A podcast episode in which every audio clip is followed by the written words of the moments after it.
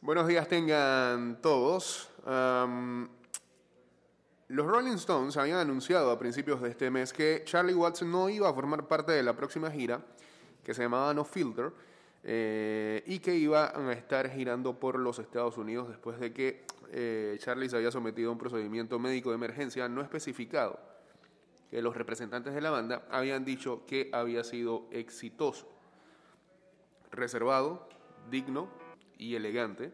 Eh, Watts nunca fue tan extravagante, ni en el escenario, ni fuera de él, como la mayoría de sus colegas estrellas del rock, y mucho menos, pero ni un cuarto, de lo que fue Mick Jagger. Se contentaba con ser uno de los mejores bateristas de rock de su generación, tocando con un swing influenciado por el jazz que hizo posible el éxito titánico de la banda. Como dijo alguna vez el guitarrista Keith Richards en su autobiografía del 2010 Vida, Charlie Watts siempre ha sido la cama en la que me acuesto musicalmente. Mientras algunos bateristas del rock perseguían el volumen y la ampulosidad, Watts definió su forma de tocar con sutileza, swing y un sólido groove. Tanto como la voz de Mick y la guitarra de Keith, el sonido de la caja de Charlie Watts es el de los Rolling Stones, escribió Bruce Springsteen en una introducción a la edición de 1991 del libro del baterista Max Weinberg, The Big Beat. Cuando Mick canta, It's only rock and roll, but I like it, Charlie está además está detrás, mostrándote el porqué. Watts nació en Londres el 12 de junio de 1941. Su madre Lillian Charlotte Eve era ama de casa. Su padre, Charles Richard Watts, estuvo en la Real Fuerza Aérea y tras la Segunda Guerra Mundial se convirtió en conductor de camiones para los ferrocarriles británicos. El primer instrumento de Charlie fue un banjo, pero perplejo por los movimientos de los dedos necesarios para tocarlo, le quitó el cuello y convirtió su cuerpo en una caja clara. Descubrió el jazz a los 12 años y pronto se hizo fan de Miles Davis, Duke Ellington y Charles Mingus. Ya para la década del 60, Watts se había graduado en la Harrow School of Art y encontró trabajo como artista gráfico en una agencia de publicidad de Londres. Escribió e ilustró Ode to a High Flying Bird, un libro infantil sobre el saxofonista de jazz Charlie Parker. Por las noches tocaba la batería con diversos grupos. La mayoría eran combos de jazz, pero también fue invitado a unirse al estridente colectivo de Reading and Blues de Alexis Corner. Watts declinó la invitación porque iba a dejar Inglaterra para trabajar como diseñador gráfico en Escandinavia, pero se unió al grupo cuando regresó unos meses después. Los recién formados Rolling Stones sabían que necesitaban un buen baterista, pero no podían darse el lujo de pagarle a Watts, quien ya cobraba un sueldo regular de sus varios conciertos. Nos morimos de hambre para pagarle, escribió Richard. Literalmente, anduvimos robando en tiendas para conseguir a Charlie Watts. A principios del 63, cuando por fin pudieron garantizar 5 libras a la semana, Watts se unió a la banda, completando la alineación canónica de Richards, Jagger, el guitarrista Brian Jones, ya desaparecido, el bajista Will Wyman y el pianista Ian Stewart, también ya fallecido. Se instaló con sus compañeros de banda y se sumergió en los discos de blues de Chicago. Tras el éxito de los Beatles, los Stones pasaron rápidamente de ser un grupo especializado en blues eléctrico a ser una de las bandas más importantes de la invasión británica en la década del 60. Aunque el riff de guitarra de Richards definió el sencillo más famoso de la banda, el éxito de 1965, Satisfaction, el patrón de batería de Watts fue igual de esencial, fue implacable en Painting Black, flexible en Ruby Tuesday, y el maestro del groove del cencerro con algo de funk en Honky Tonk Woman. Watts era ambivalente respecto a la fama que alcanzó como miembro del grupo, que a menudo ha sido llamado la mejor banda del rock and roll del mundo. Como dijo en el libro del 2003, According to the Rolling Stones, me encantaba tocar con Kid y la banda. Todavía lo hago, pero no me interesaba ser un ídolo de pop sentado allí con chicas gritando. No es el mundo del que vengo. No es lo que quería hacer y sigo pensando que es tonto. A lo largo de los años, Watts aprovechó su formación en artes gráficas para contribuir al diseño de las escenografías, la mercadería y las portadas de los álbumes de la banda. Incluso aportó una tira cómica a la contraportada de Between the Buttons, álbum del 67. Mientras los Stones cultivaban su imagen de chicos malos y se entregaban a un apetito colectivo de libertinaje, Watts evitaba el sexo y las drogas. Se casó clandestinamente con Shirley Ann Sheffer, una estudiante de arte y escultora en el 64. Durante las giras volvía solo a su habitación de hotel cada noche. Dibujaba su cuarto. He dibujado todas las camas en las que he dormido durante las giras desde el 67. Es un no libro fantástico. Del mismo modo, mientras otros miembros de los Stones luchaban por el control de la banda, Watt se mantuvo en gran medida al margen de la política interna. Como alguna vez dijo a un periódico australiano, por lo general siempre estoy murmurando en el fondo. Ese fue Charlie Watts, que lamentablemente ayer fallecía a los 80 años y eh, pega, eh, en realidad, a pesar de, su ya tiempo vivido, eh, pega en cuanto se refiere a todo lo que tiene que ver con la historia del rock and roll en siendo parte fundamental de quizás una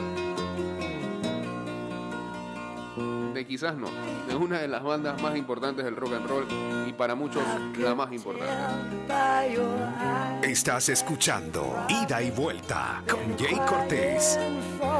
Así quisimos arrancar el programa del día de hoy. Saludos por acá ya para Vicia Aparicio, para Tegrimas y para Bet0794 uniéndose al Instagram Live. Estamos en vivo a través de arroba Mix Music Network.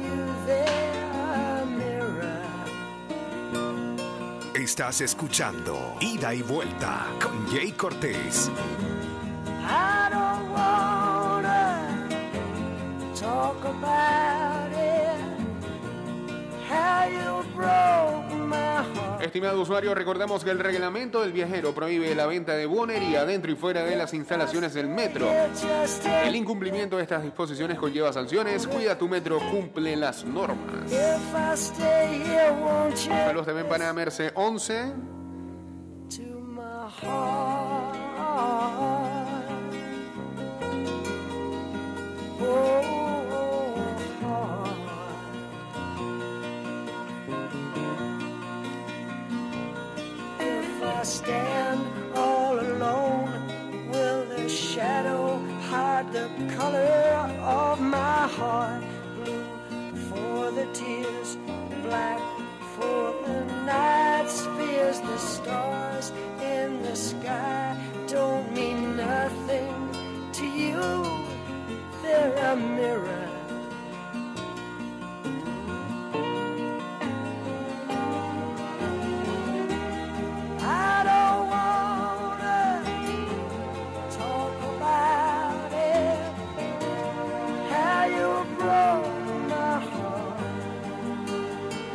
Bueno, eh, en el mundo del deporte, ayer digamos fue una tarde de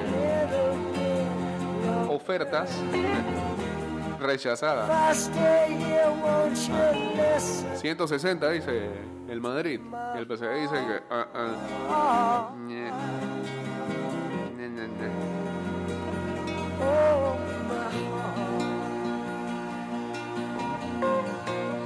Todavía hay otros equipos que sueña con la llegada de Mbappé, más allá del Real Madrid. El Liverpool, por ejemplo. Sí. Bueno, José Enrique, exjugador del Liverpool, no se cree que el PSG vaya a vender a Kylian Mbappé. En cualquier caso, si eso ocurre, y es el Liverpool quien en un giro del destino se lleva su fichaje, prometió tirarse completamente desnudo a la piscina y grabarlo en directo para sus seguidores. No es necesario. No, tranquilo. Mbappé puede protagonizar el bombazo del verano. El Madrid ofreció formalmente al PSG 160 millones de euros por el atacante. La prensa gala afirma ahora que el PSG se plantearía darle salida. Y sobre ello opinó José Enrique, exjugador del Liverpool. Porque en su día los Reds sonaron como posible destino para Mbappé. De hecho, según algunos medios, aún un equipo inglés estaría en la puja por el 7 y José Enrique, ex del Liverpool, hizo una apuesta por si ese club en cuestión fuera el de Jorgen Klopp.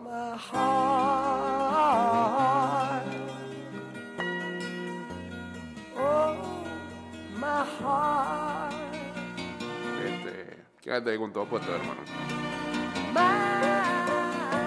Además está difícil. No, sé si ese equipo inglés en el Liverpool, eh, en algún momento o digamos que un año atrás sonaba eso. Pero no sé si...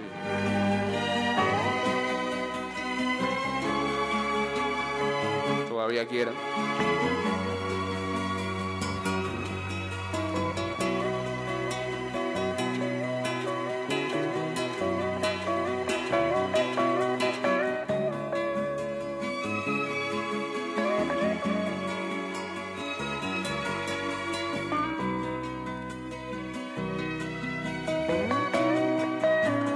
Estás escuchando Ida y Vuelta con Jay Cortés.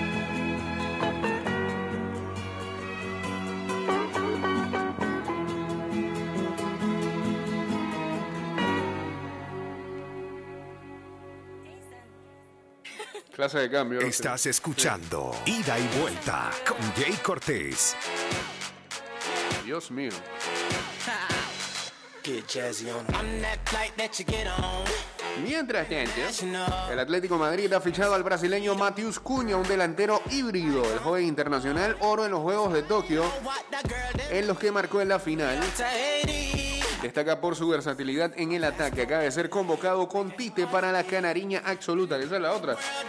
Ayer también la otra noticia era las restricciones que está poniendo tanto la Premier League como la Liga Española para eh, sus jugadores convocados en selecciones sobre todo de Sudamérica. Y bueno, y CONCACAF también por ahí le cae el guito, ¿no? Real Madrid ha presentado una oferta al PSG por Mbappé. El delantero francés de 22 años acaba contrato con el club parisino en 2022 y de momento ha rechazado todas las propuestas de renovación de la entidad parisina.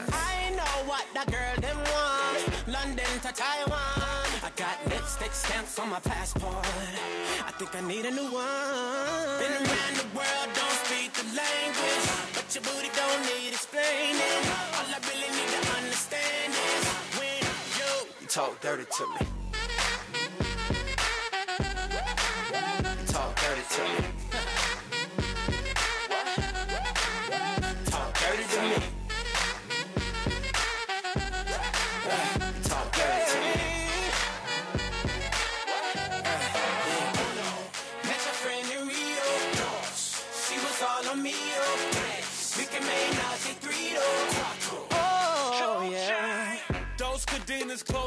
Son 60 futbolistas de la liga inglesa que no podrán acudir con sus selecciones. La Premier no libera a los internacionales para ir a países de alto riesgo. Eh, en la lista aparece Panamá, pero a no tenemos ningún jugador ahí. a. Anyway, every day I'm trying to get to it. Gotta say to my phone on the big Sin más excepciones para Ilaix Moriba, el Barcelona rompe las negociaciones con el canterano marcado por varios conflictos en la Masía y que también renuncia a jugar con la selección española.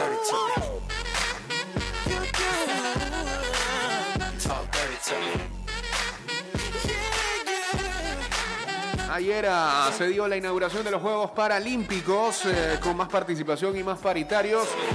Tokio acoge a 4.510 atletas, el 42% mujeres y 142 representantes eh, españoles. Cambio y regresamos ya con la segunda parte del programa. Va a ser rápido. eh, ¿Va a ser rápido? En 5. ok, dale pues. Venimos. De vuelta estamos. Estás escuchando Ida y Vuelta con Jay Cortés. Estimado usuario, evita sanciones, no te quites la mascarilla ni la pantalla facial, no ingieras alimento y ningún tipo de bebidas dentro de trenes y estaciones, respetas las normas, cuida tu metro.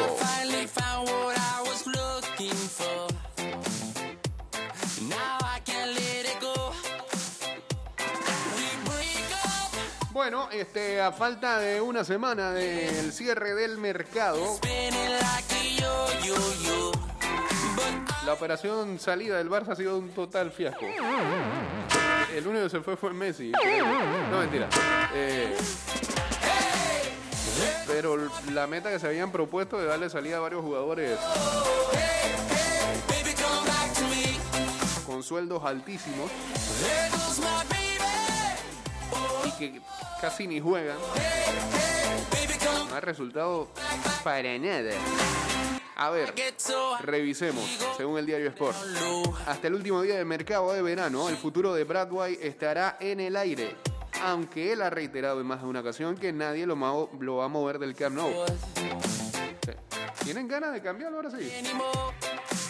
El man golea, loco. Break up Sí. to make up. No es Suárez, pero resuelve, ¿no? El acuerdo entre Busquets y el Barça está al caer. El jugador diferirá y rebajará su salario. Pero todavía no lo ha hecho. Varios clubes han sondeado la, la sesión de Alex Collado y podría salir en los últimos días de agosto. ¿Quién? El, Bar- el Barça buscó salida para Coutinho, pero no hubo una propuesta satisfactoria. El club negociará con el brasileño una rebaja salarial que se quedará por ahora una temporada más. Ni modo. Tras los capitanes, Griezmann es de los que tiene un contrato más alto de la plantilla y el club negociará una rebaja salarial. Suerte con eso. Ya habíamos hablado de lo de Ilaix, el conflicto entre Barça e Ilaix Morillo ha llegado a un punto difícil. El club no aceptará una oferta menor a 20 millones. Wow, ¿quién, es este? Iñaki Peña se quedará durante la temporada entrante, pero podría salir durante el mercado de invierno. Este es el, el otro arquero, ¿no? El Barça ha ofrecido este verano al Lenglet. No.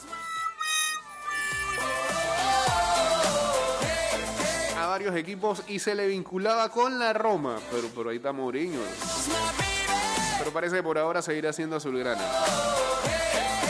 La lesión de Ter Stegen ha hecho que el Barça siga contando con Neto al menos hasta que empiece el mercado de enero, donde se valorará un traspaso o una sesión.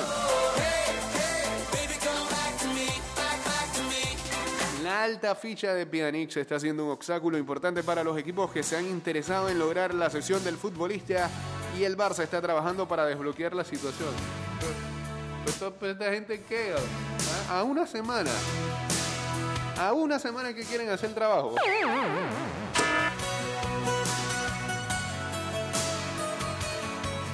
Ricky Puig es uno de los jugadores que menos cuenta para Kuman, pero el canterano sigue rechazando salir del Barça este verano.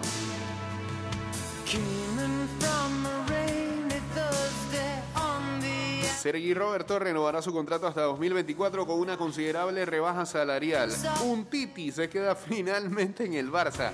Ahora la intención del club es que el central se baje su salario. Suerte también con eso. Están obligados, bro. Están obligados.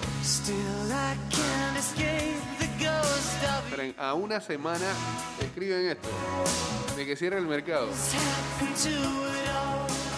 Procrastinando allá adentro en el Barça o qué? No, no despiertan de lo que fue la salida de Messi.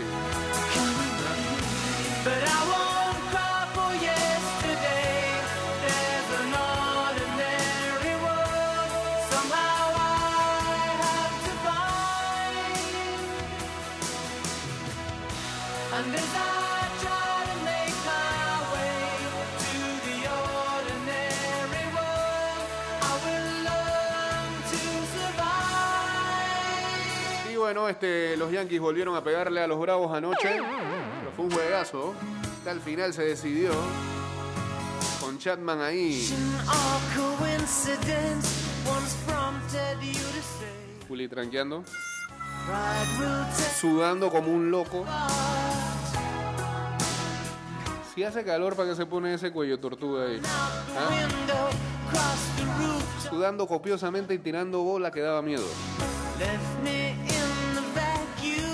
Finalmente ganaron los Yankees 5-4 y le barrieron la serie de dos partidos a los Bravos. Más importante todavía es que sigue su racha de 11 partidos consecutivos ganando. Algo que no lograban desde 1985.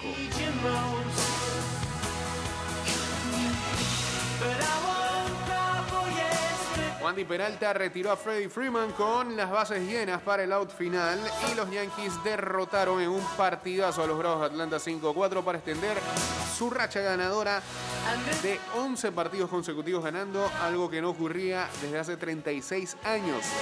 DJ LeMahieu conectó un cuadrangular de dos carreras en el quinto inning, dándole a los Yankees el uh, liderato en ese momento. El partido estaba 2-2. También Giancarlos Stanton y Rognet Odor, el amigo de casa, conectaron cuadrangular. El de Odor fue inmenso, prácticamente salió del estadio. El cerrador de los Yankees, Haroldis Chapman, intentó preservar la ventaja, que era de 5 a 3 eh, en la novena entrada, pero permitió dos imparables y volvió a dos. La base por bolas con bases llenas que dio Chapman a Jorge Soler hizo que el eh, manager Aaron Boone entrara y lo sacara del partido para colocar a Peralta. Entonces, Freeman se vio en un conteo de tres bolas y un strike. Y que no, hombre, papá, este, este desfile de bola va a seguir. Y me equivoqué. Porque Peralta le tiró a Freeman cinco cambios consecutivos. Sigue, sigue haciendo swing de foul, papá, que una de esas ya ese man no la va a dejar ahí porque ese brazo se le va a cansar rapidito. Y el Sluger conectó cuatro fouls consecutivos. Entonces, dio un batazo de fly al eh, jardín izquierdo que terminaría entonces con el encuentro. Tercer salvamento para Peralta. Cuidado que peligra el rol de Chapman. Los Yankees han quedado a cuatro partidos detrás del primer lugar del este de la Americana, Tampa Bay. Como ya decíamos, la racha ganadora es la más larga de los Yankees desde el 31 de agosto hasta el 10 de septiembre de 1985.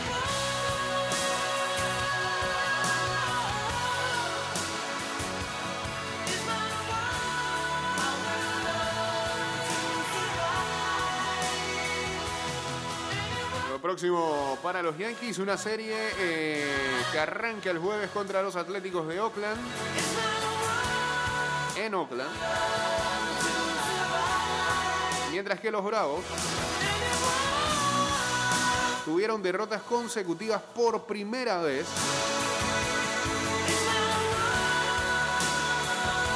Desde antes del juego de estrellas. Y ahora, también por primera vez en al menos 30 años tendrán dos partidos, dos días consecutivos sin jugar. Y volverán entonces el viernes a enfrentar a los gigantes de San Francisco. Pero Fren, ya basta con esas series duras, loco. Va. En una noticia que acaba de reportarse, los ah, Patriots NFL cambiaron a Sonny Mitchell a Los Ángeles Rams por dos piques de últimas rondas condicionales según reporta Adam Schefter de ESPN. Recordemos que Cam Akers de los Rams se había lesionado y se perdía toda la temporada, así que estaba flojo en ese departamento los Rams. Consiguen por lo visto un buen running back que nunca terminó de destacarse en New England. Fantasy. Estaría mal tomarse ese riesgo de últimas rondas.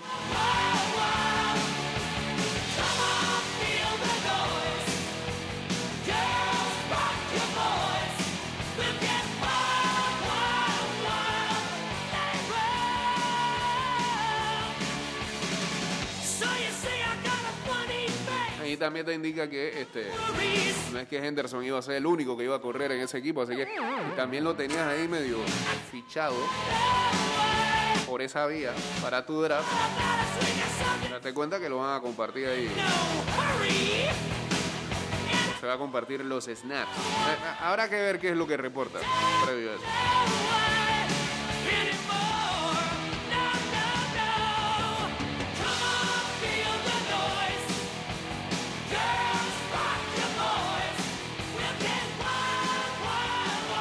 Joaquín Correa llegará al Inter en préstamo con una obligación de compra por un total de 31 millones de euros para la Lazio. El Inter todavía está buscando cómo tapar la salida de Romelu Lukaku, así que llegará el Tucu Correa a el Inter entonces.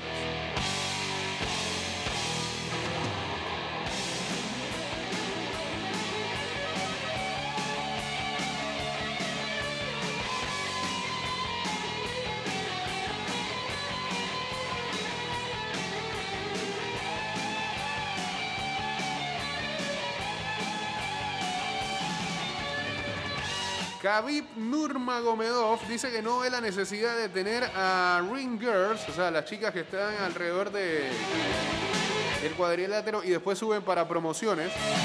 Dice que no, no ve la necesidad de tenerlas en su nueva compañía. Nurmagomedov, quien recientemente compró eh, la promotora rusa de MMA Gorilla Fighting Championship, no tendrá ring girls eh, en, en esta nueva compañía a la que le ha puesto Eagle Fighting Championship. Él es campeón de los livianos de la UFC. Dice que las ringers son innecesarias. Eh, y esa es su opinión. Aún así estén en desacuerdo con él. No quiero ofender a nadie. Las ringers para mí son las personas más... eh, con, con menos utilidad en las artes marciales. Eso es lo que dijo Nur, Nurmagomedov en una conferencia de prensa en Moscú. ¿Cuál es su función? Tengo esa pregunta.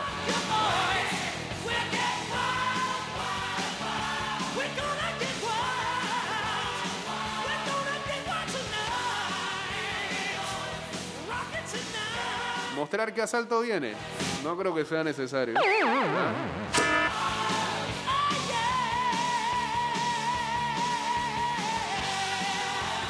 Esta es mi opinión personal. Puede que, a, por ejemplo, a Dana White no, no le guste.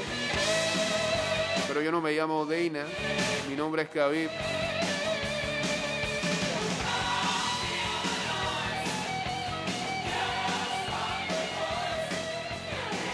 Por ejemplo, citó, un, eh, una situación eh, que se dio en 2020. Dice que se sintió muy incómodo eh, cuando asistió a un evento con su padre, que había eh, fallecido en 2020, que falleció en 2020, eh, y las ringers estaban presentes.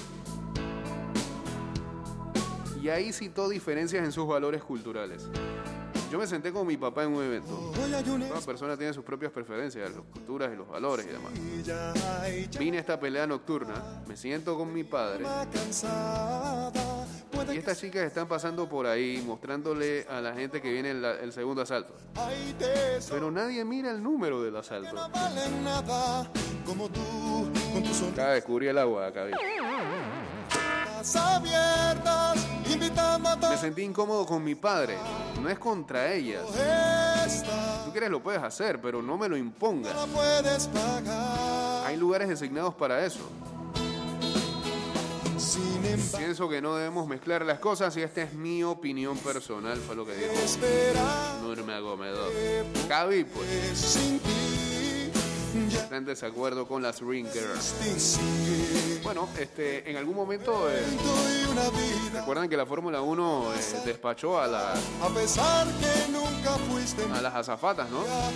tuyo, yo sí fui. Por una situación de que recibieron presión por parte de, eh, Tuyo, yo sí fui. de activistas este, decían que eso sexualizaba a la mujer y no tenía ningún uso. Pasaron dos cosas. Uno, que bueno, mucha gente lo aplaudió porque quizás tenían razón, pero dos, dejaron a muchas mujeres desempleadas también, quejándose de la situación. Y bueno, ahora Khabib creo que saca un elemento interesante para decir por qué, por, por ejemplo, en su compañía no las va a utilizar. Eh, ida y vuelta. Aló, ¡Aló! buenos días, Jay, ¿qué es lo que es? Buenos días, ¿qué sopa? Para show, pues. ¿Ah? ¿Ah? ¿Ah? No, no ha Llama Maricopa. No, no llama Maricopa. Pensé que estábamos. Pensé que con este tema estábamos ahí encendiendo una alarma, pero no. pasado. No, Ah. no, la- para acotar ahí con, con la polémica de Khabib, Ajá. este man que vamos a ponerle ring boy, pues. ¿Qué, qué cosa? ¿Qué qué? Hay que ponerle ring boy, no ring girl. Bueno, Eso, no. de hecho, mira, eso pasó, ahora que tú mencionaste la Fórmula 1, pasó Ah. en la Fórmula 1, Sí. buscando la igualdad en, un- en una carrera, no sé si fue una, en dos carreras en una temporada, pusieron manes en vez de la azafata, Ok. y unos cuantos pilotos, Vettel incluido, se quejó, y de hecho Vettel dio declaración y dijo, yo, yo llego y a quién voy a ver aquí. A Juan, que- que está parado en la que los manes me van a dar la champaña en la, en la boca, ¿o qué? No. No, no, no, Ah, no procede. Eh, y la volvieron a poner. Porque, compa, esto es. Hay alguien que le gusta eso y a los manes les gusta eso. Así que, Pero no sé, creo que, creo que, pero eso no, no desapareció, todavía se- sigue, me parece que nunca la vi. zapata de Fórmula 1. Ajá. Tú sabes que con esta cuestión de la, No, de- eso no de volvió, la exacto. pandemia se han prestado para varias Ah, cosas. bueno, sí. Y la volvieron enviar. así Pero creo que eso no imagino regresa. que por eso la quitaron. Creo que eso no No sé si algún día vuelvan a regresar. Pero sí sabía que había bastantes quejas al respecto de este, quienes laboraban en ese, en ese puesto. Dejaron No, de ganar. verdad, el, el, en- esto fue hace dos o tres años, eh, eh, no más tiempo, por- porque Vettel en ese tiempo todavía corría para Bull. Le pusieron manes los manes se quejaron, los, varios pilotos se quedaron, Vettel incluido. Eh, yo no vengo a ver a Fernandito que se para aquí. Sí, sí.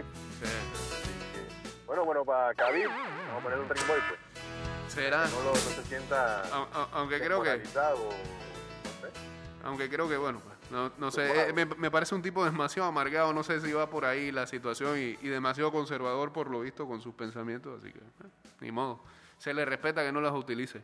Sabrá él allá. Este, Saludos. bien. Estás escuchando Ida y Vuelta con Jay Cortés.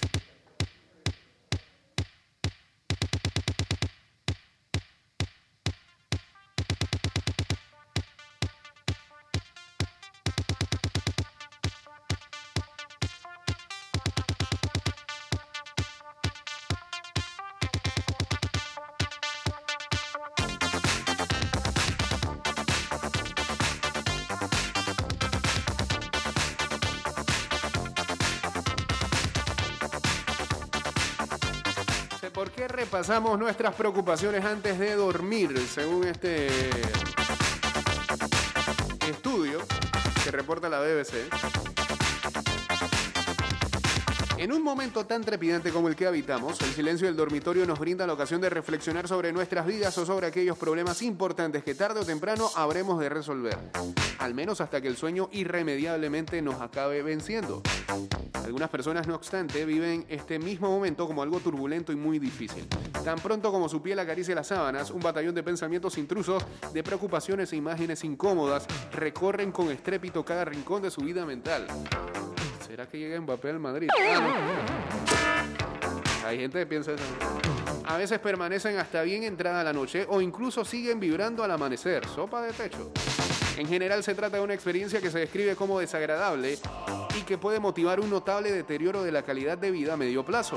Por todo ello, es posible que en ocasiones nos preguntemos por qué ocurre y qué podemos hacer para evitarlo. Dice que la rumiación es una compañera insistente